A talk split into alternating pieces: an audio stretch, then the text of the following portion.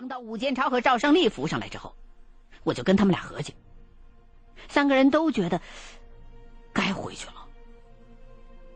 可是谁都没想到，就在我们要往回游的时候，左手旁不远处的一片湖面上，突然咕嘟咕嘟的翻起了水泡。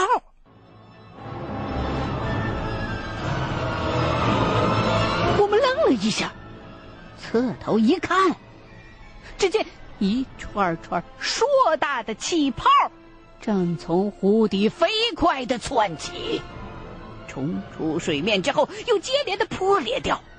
随着气泡越冒越多，原本十分平静的水面全都跟着剧烈的翻腾了起来。方圆几米之内，咕嘟咕嘟的冒泡，好像是变成了一锅烧开了的沸水。湖水沸腾的范围还在飞快的扩展着，眼见的就要蔓延到我们这边来了。顾建超骂了一句“坏菜”，同时远处传来了大哥的高喊。抬头一看，只见大哥正沿着湖岸向这边狂奔，边跑还边冲着我们大叫着“快回来”。更加让人意想不到的是，随着气泡的加剧升腾。那片翻滚的湖面上，居然涌出了大片的黑水，以极快的速度向四外扩散着，而且一股极为难闻的骚臭味在湖水上空弥漫了开来。黑水和气泡的面积越扩越大，也越逼越近。我们奋力地划着水，脑子里只剩下了一个念头。千万不能被身后的那些邪门的玩意儿给粘到身上。赵胜利的水性最好，速度最快，头也不回的把我和武建超甩到了很远，眼瞅着他就能先上岸了。而我们俩虽然极力的扑腾着，但终究是慢了许多，只怕用不了多久就会被身后沸腾的黑水给追上。身后的那股恶臭味越来越浓，我只吸了一口，刺鼻的感觉就直冲脑门又游了两下，就发觉自己双眼发花，四肢的动作也无法协调了，人直往水下坠。我想叫吴建超帮忙。可是刚一张嘴就呛了一口水，一阵急咳没喊出来。还好武建超察觉到了我的挣扎，一伸胳膊夹住了我。不过，他也是苦着一张脸，五官拧在了一处，显然也被那味儿给熏得够呛。我们俩拼出全力，又往前游了一段距离。那臭味似乎淡了一些，又勉强可以呼吸了。等游到脚能踩着地的浅水区的时候，大哥和赵胜利跑过来，双双接住了我们。一群人不敢逗留，慌慌张张的又跑了几十米远。停下来之后，老爷子面朝湖水，扑通一声跪在了地上，嘴里边高呼着：“龙王发威啊！”听的磕着头，赵胜利也跟着腿一软，跪下磕了起来。此时，大半个月来一直很平静的这片高山湖，突然面目狰狞了起来，几乎小半个湖面都变成了黑色，湖心的位置在不停的往外冒着泡，沸腾翻。滚，声势骇人，黑水带出的恶臭弥漫到了岸上。好在被山风吹散了许多，已经威胁不到我们正常的呼吸了。吴建超面露惧色的自言自语着：“高日的，什么东西？鱼？妖怪？还是潜水艇啊？会不会和那呼隆声有关系啊？”我仍然有些头晕恶心，抓住大哥的胳膊，告诉他说：“那臭气可能有毒。”大哥盯着湖里翻腾的水域看了一会儿，摇摇头，叫我们别害怕，说：“闻着这味儿，像是湖底的沼气爆发了，不是什么特别大不了的事儿。这里的湖水流速慢，周围又有大片的芦苇。”腐烂的植物堆积到湖底，经年累月发酵沉淀，肯定已经产生了许多的沼气。积攒到一定程度，湖底淤泥下的沼气就会突然喷发出来，出现刚才的情景。至于那臭烘烘的味道，当然就是沼气。浓度太大的话，会导致人窒息死亡；浓度低的话，没什么大问题。我跟武建超头晕，就是这个原因。至于湖心涌出的黑水儿，应该是被沼气带上来的水草和泥沙。听大哥这么一理论，我才明白了几分。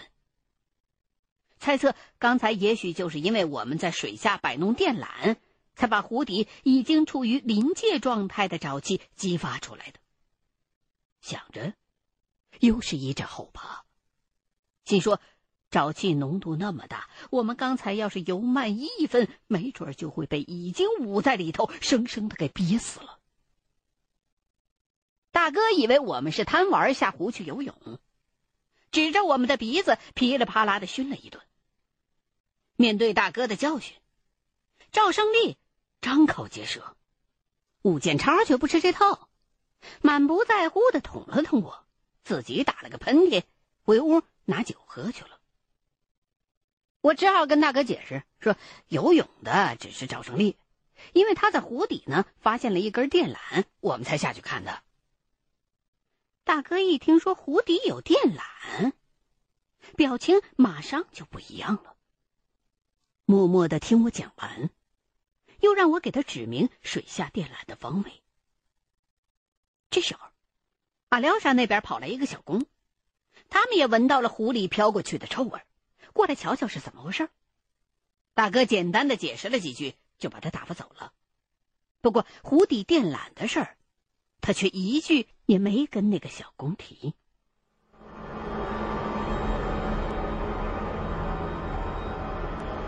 十几分钟之后，黑水随着湖水的缓慢流动。逐渐的稀释，消失了，而那股臭味，却一直弥漫在空气当中，久久没有散尽。因为怕引燃沼气爆炸，我们等了两个钟头，估摸着没事儿了，才敢生火做晚饭。大哥一直站在远处，脸。朝着湖水，不知道在想些什么。饭好了之后，我喊了他一声，大哥却没反应。我就走过去，从后边拍了他一下，没成想把大哥吓得一个机灵，转过身才发现是我来了。我说：“吃饭了。”他嗯了一声，就往回走。走了几步，又回头看了一眼湖面。我觉得奇怪，问他说：“你干什么呢？”大哥摇摇头，说：“没什么。”可脸色却明显的有些不自然。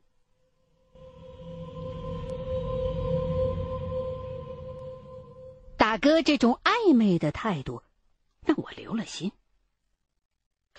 这湖里除了水，还是水啊。有什么好看的？就算湖底有电缆，站在岸上你也什么都瞅不着啊。吃饭的时候，我们又扯了几句电缆的事儿，大哥却一直没有发表意见，沉着脸，很安静。饭后一支烟的时候，大哥也卷了一根点上，可一直在发愣，根本就没抽几口。一直到烟都烧到手指头上了，他才一甩手，把烟蒂扔了。往后，谁都不许下水游泳，听到没有？这句话没头没脑的，我们都是一愣。可是看大哥一脸正经，几个人也就哦了一声。我问大哥：“你怎么了？”他却不说什么，敷衍了几句，又重新的愣起了神儿，明显是一副不想搭理人的样子。我讨了个没趣儿，也就不再问了。大伙儿又吹了一会儿牛，就各自睡下了。为了防范哈熊，我们一个月来都是轮流守夜的。可是我刚睡到半夜。就被大哥给叫了起来，说是该换班了。我迷迷糊糊的走出屋，往火里头添了几把柴火，打着哈欠一揉眼，发现大哥竟然还坐在火堆边。我说：“你回去休息吧，都这么些天了，对我还有什么不放心的？”大哥却笑了一笑：“啊，我还不想睡，陪你一会儿吧，正好聊聊。”我虽然有些纳闷儿，可是也乐得有人陪。反正长夜漫漫，就问他湖底电缆到底怎么回事。可是大哥似乎并不想说这个，只是跟我一味的东拉西扯，完全是想到哪儿说到哪儿。虽说这聊的也算开心，可是我却越来越觉得气氛诡异。心说：“大哥今天吃错药了，还是怎么的？这会儿该睡不睡，跟我一往昔峥嵘岁月稠。这唱的是哪一出啊？这是？”正想再问，身后就传来了几声响动。回头一看，原来是赵胜利醒了。只见他从屋子里拿出几块晚饭剩下的饼，用筷子串上。坐在火边，烤了起来。哼，这小子饭量大，看样子是夜里边饿了，起来吃东西。我觉得可能是刚才我们哥俩说话声太大，把人给吵醒了，就跟他说了一声抱歉。可是赵胜利没搭理我，不吭声，盯着火苗子，就是一个劲儿的专心烤着饼。没一会儿。这饼热了，面香味儿飘了出来。他三下五除二吃完，又接过大哥递过去的水，咕嘟咕嘟的灌了几口，这才心满意足的说了一句：“饱了。”拍拍手，站了起来。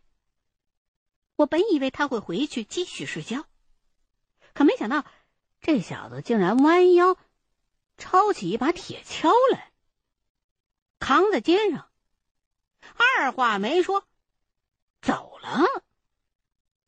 哎，这大半夜的搞什么鬼啊？哎，你干嘛去？啊？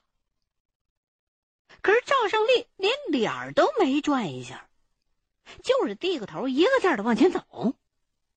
大哥也叫了他一声：“赵胜利。”那小子还是没答我。我和大哥对视了一眼，看到对方的眼神当中全都是疑惑。眼瞅着赵胜利都要走到火光之外了，大哥扔给我个手电筒，自己拿枪站了起来：“快跟上去看看！”那小子走的并不快，我和大哥两个人几步就追上了。又喊了一声：“赵胜利！”赵胜利这回倒是答应了。我就问他：“你干嘛呢？”“呃，干活。”说完，带着我们一路走到了白天淘金的地方，然后甩开膀子，就开始一悄悄的往小推车里头铲土。我和大哥都快看傻了。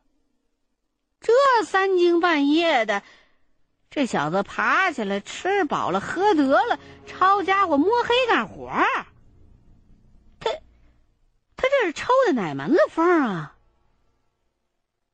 我叫了他几声，这小子又不搭理我们了，吭哧吭哧的，越干越起劲儿。我凑过去，用手电晃了晃他，发现他的手脚看上去这动作似乎不太协调，有点迟缓，而且面无表情，眼睛半睁半闭的，根本就不聚光。我狐疑的伸出手去，在他脸前晃了晃，可是这小子还是毫无反应。我忽然就有了一种恍然大悟的感觉，扭头看了一眼大哥，他这是梦游呢吧？大哥还不太敢确认，又观察了一会儿，发现。赵胜利的行为，确实不像是有清醒的意识在支配着的。这才断定，这小子的确是在梦游呢。梦游这事儿我听过不少，比如说什么把马粪当馒头吃了，半夜给家里头挑满了一缸水啊之类的。最离谱的是，有人坐着火车跑出去几百公里之后，才发现自己刚刚睡醒。可是，别人的经历和你自己的亲眼目睹相比，感觉还是不大一样的。这事儿说起来可气又可笑，甚至还有几分恐怖。几个月朝夕相处，赵胜利一直没什么问题。刚才起来又吃饭又喝水，还说了一句话，感觉跟平常一样啊。我和大哥缺少这方面的心理准备。所以，竟然一点都没发觉这小子是在梦游呢。老辈人都说，梦游的人不能叫，否则突然醒过来会被自己吓死。当然，现在我已经知道这个说法是不科学的。所以当时我和大哥就都不敢再动他了。可是又不能这么放着不管，就只好站在旁边围观。说实话，四周乌漆嘛黑的，面前的赵胜利半睁着俩眼睛，连个灯都不用，一声不吭的闷头耍铁锹，面无表情，就跟鬼上了身似的，真的是有几分瘆人。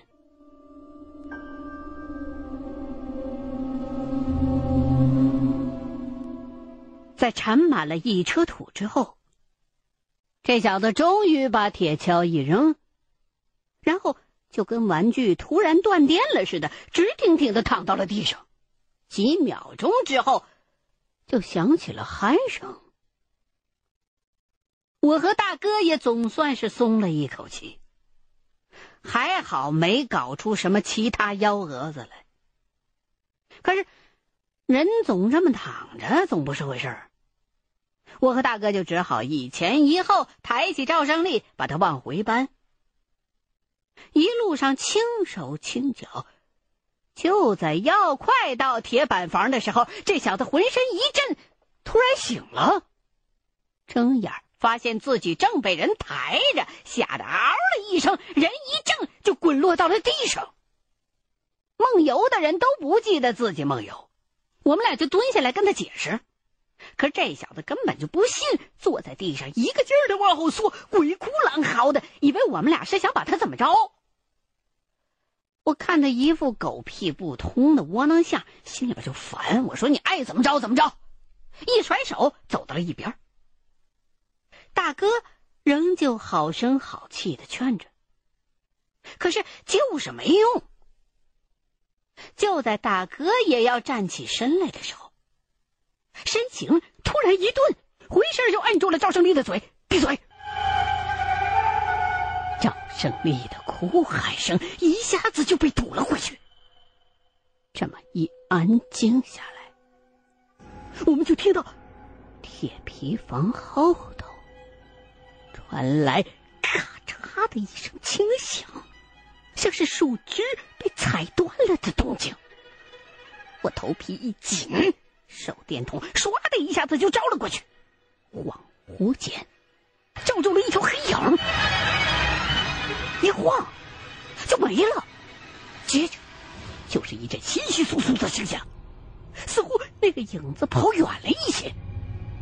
我三步并作两步跑了过去，探头一望，房后黑漆漆的一片，什么都没有。武建超和老爷子都还在屋里，所以不可能是谁出了劫手。我警惕的抓着手电筒，来回的搜寻着。当光圈扫向远处的时候，那条黑影再次一闪而过，可是，一转眼又不见了。在那儿，我喊了一声就要去追，却被大哥拦了下来。他夺过我的手电，一个人拎着枪摸了过去。前方状态不明，一幢幢的铁皮房中间曲里拐弯的，大哥也没敢走太快，只是小心的探着路。我不想睁着俩眼干等着，就转身去取另外一只手电筒和枪。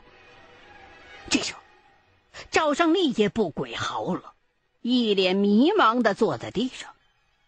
屋里头的武建超和老爷子也被闹醒，睡眼惺忪的爬起来问：“出了什么事儿了？”我三言两语的应付了一下，就拿好家伙去撵大哥。没跑出去几步，就迎面遇上了大哥，说他追丢了。我问：“你看没看清到底是什么东西？”啊大哥直摇头，说：“天儿太黑，根本就瞅不清，可能是什么野兽。”被烤饼子的香味引过来，刚才屋子前头没人，他就摸过来了。一听说可能是野兽，我头一个反应就是阿雄，心里头不由得一阵后怕。这次其实算是我们哥俩擅离职守，刚才光顾着去看赵胜利梦游了，没起到守夜放哨的作用。幸亏我们回来的及时。不然的话，武建超和老爷子说不定现在都已经让熊给消了业了。因为要顾及到其他人的感受，我就没有再继续的追问下去。倒是大哥自己提了一句，说：“熊在夏天一般都是白天活动的呀，而且刚才那个影子的反应特别快，动作非常的灵活，所以。”他感觉那影子不像是阿雄。